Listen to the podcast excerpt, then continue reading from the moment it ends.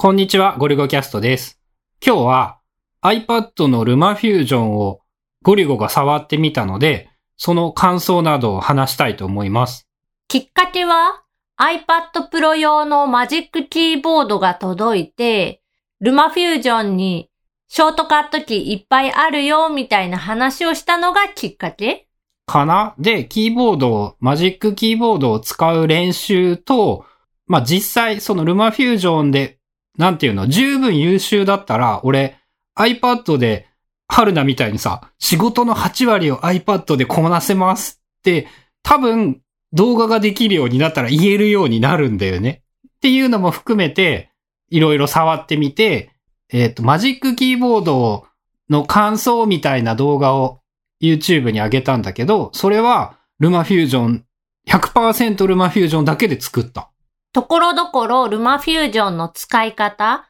こういう時はどうするんだ、みたいなことをちょこちょここう教えながら、まあ1日2日かからずに作ったよね、あれ。一応ね、記録的には、その悩んだり苦労したりしたことも含めて、15分の動画を5時間で作ることができました。撮影も含めて編集だけ、撮影と編集と最後のあの YouTube へのアップロード工程の時間は計算していない。一応ね、えっ、と、編集にかかった時間は3.5時間。で、撮影とか撮影をするために、こう、どういう環境でやろうっていうことを、場所が変わったからいろいろ試行錯誤したりとか、そういうのを含めて5時間。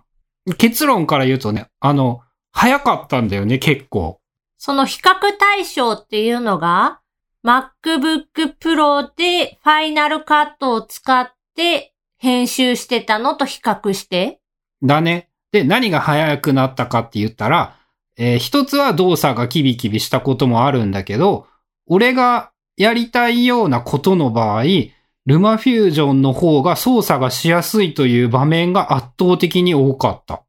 例えばどういう場面で？あのね、タイムラインが5本6本で固定されているっていう、そこが一番良くって、吹き出し、テロップみたいなのを入れるときに、ここからここまではこのテロップ、次からはこのテロップ、次からはこのテロップで、その基本的に隙間なく埋めていきたいんだけど、ルマフュージョンじゃなく、ファイナルカットの場合、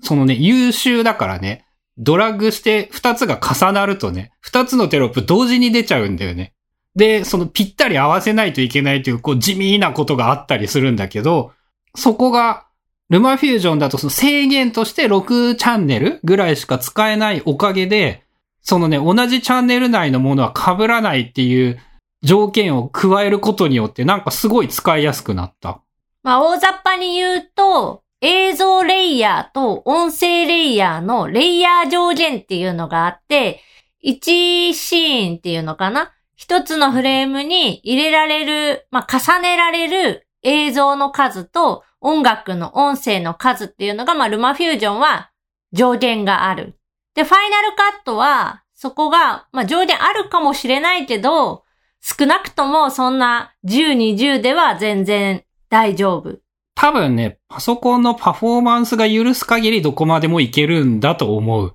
そこでそのメモリーっていうかバグって落ちてしまう的なことはあるかもしれないんだけど、でも本当ルマフュージョンはすごいよくできたアプリで、で、動画をそのリアルタイムでプレビューとかもしてくれるんだけど、ものすごく処理が早いというか、まあ、どういう処理を行ってるのかわかんないんだけど、本当にストレスなく使える動画編集アプリ。ほんとね、なんか設計というか、アプリのデザインっていうのがすごい優秀で、個人的にはやっぱファイナルカットより使いやすい場面圧倒的に多く、こっちの方が俺も良いな。唯一、当たり前だけど iPad だ12.9だとしても画面が狭い。そのファイナルカットの場合、今モニター何インチ、30インチぐらいのやつに繋いでいるから、その、その狭さによる不利さというものがあるんだけど、でもね、なんかあの、俺が作ろうとしている、やろうとしていることだったら、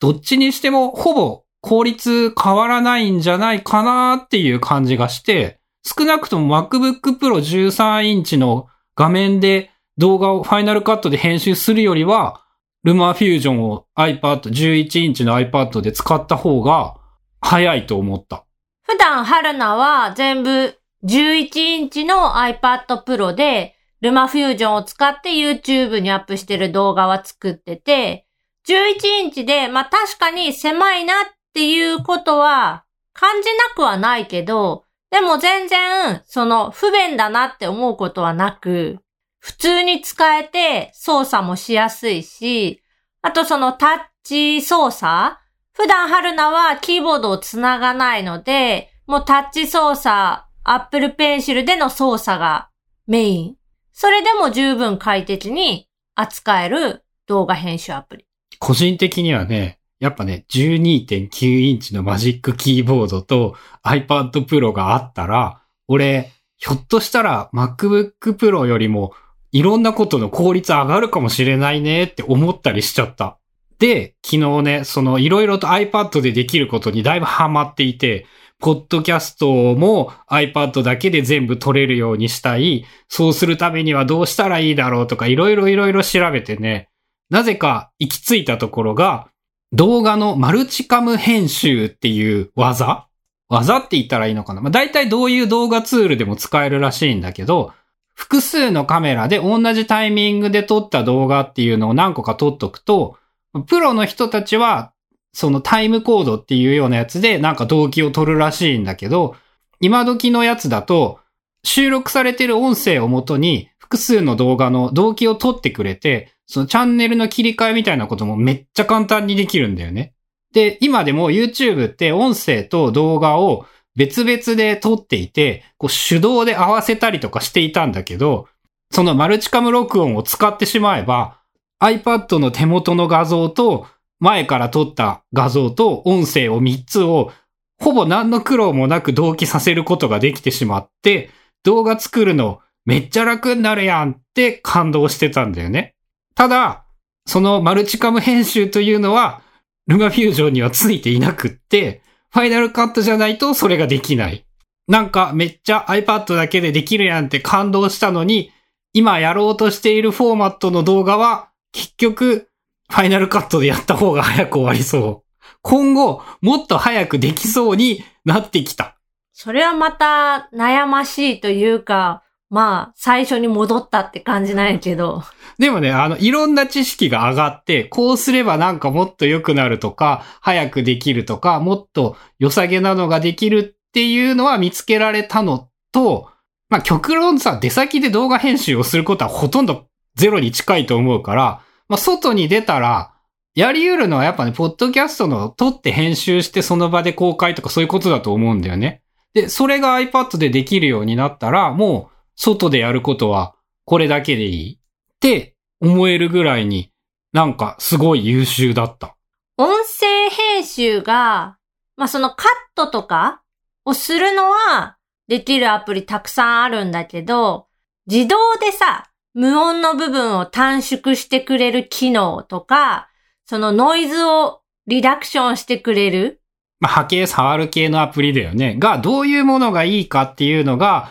まあ、ちゃんと触ってないし、しかも一個一個が大体高いからなかなか試しづらくって。そう、お試しのデモ版みたいなのもなく、いきなり、しかも3000円以上のアプリが多くって、それを買ってなんか自分がやりたいことできなかったらどうなんだろうって思うとなかなか買えない部分ではあるんだけど、今春菜も探しているのは iPad でできる、こう、音編集音声編集？一般的に音楽アプリなんだよね。DAW、なんだよね。まあ、あるにはあるんで、買って試してみようかなって思ってはいるんだけど、まあ、だいぶね、いろんな、興味出たことがめっちゃ増えて、iPad も含めて、動画編集も含めて、なんかこういうことやりてえぞ、こういうことやりてえぞっていう、面白そうなことは、すごいいっぱい出てきて、マジックキーボードのおかげなんだけど、それは。よかったね。まあ、マジックキーボード使って、1日半、届いてから、まあ、2日。まあ、あの、正直、春菜が触ってる時間はめっちゃ少なくって、もうね、24時間経つ前に、春菜に、春菜はいらないでしょって言って、俺がもらった。実質俺がもらった。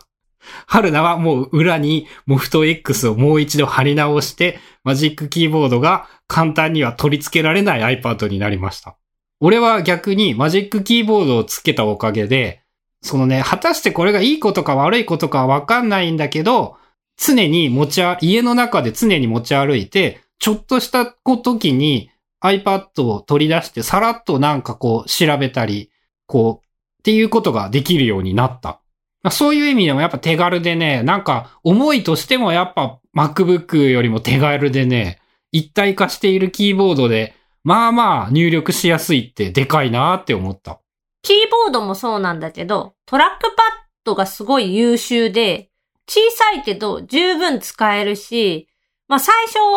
あんまりかなと思ってたけど、予想以上にこう iPad の画面に手を触れなくっても iPad の操作ができるっていうことが快適？その多分前にも話したけど13.4になってトラックパッドを正式対応してくれたおかげで、すごい操作感が、まあ、わ、わかりやすいというか、その、触りやすくなったっていうのかな？もう画面を直接触るよりもトラックパッド上で指を動かした方が、こうスムーズに動く部分っていうのがあるから、まあその辺相性なんだけど、Apple Pencil メインじゃない人は、きっとマジックキーボード、iPad Pro 用のマジックキーボードを持つと幸せになれるし、まあ最初の話で言うと、動画編集アプリのルマフュージョンも、ショートカットキーがね、3ページ分ぐらいあったの。まああれ少ないけどね。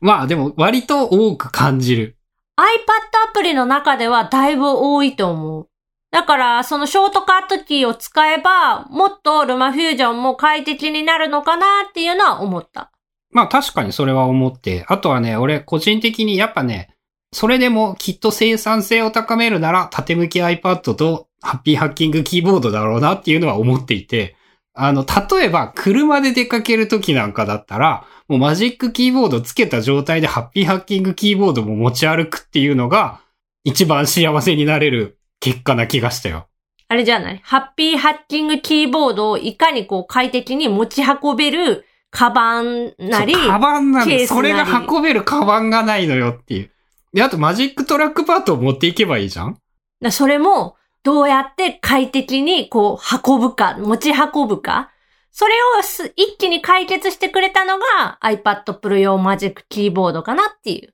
まあね。まあ、それは間違いない。だから悩ましいんですよね。家で贅沢を言うならね、でも Mac なしでマジックキーボードとハッピーハッキングキーボードっていうのは、なんかね、不可能じゃない選択肢になってきた。俺のライフスタイル的には。ということで、まあ、ルマフュージョンの話だったんだけど、あの iPad オンリーなライフスタイル的な意味でも、俺的にもなんか大変興味深いというか、いろんなことやれそうになって、なんか2020年はそうやって思うと、こう、やる気に溢れた出来事がいっぱいあるね。2019年後半にすっげえ体調悪くなって、こう、いろ、あらゆる出来事がエネルギー足りなさすぎたんだけど、元気になってきたのもあるのか、なんか、いろんなやりたいことはいっぱい出てきて、まあ、いろんなことをやって、ポッドキャストなどでも報告しようと思います。ということで、今日は、ルマフュージョン触ってみてめっちゃ良かったら、iPad もめっちゃいろいろ使いたくなったよっていうお話でした。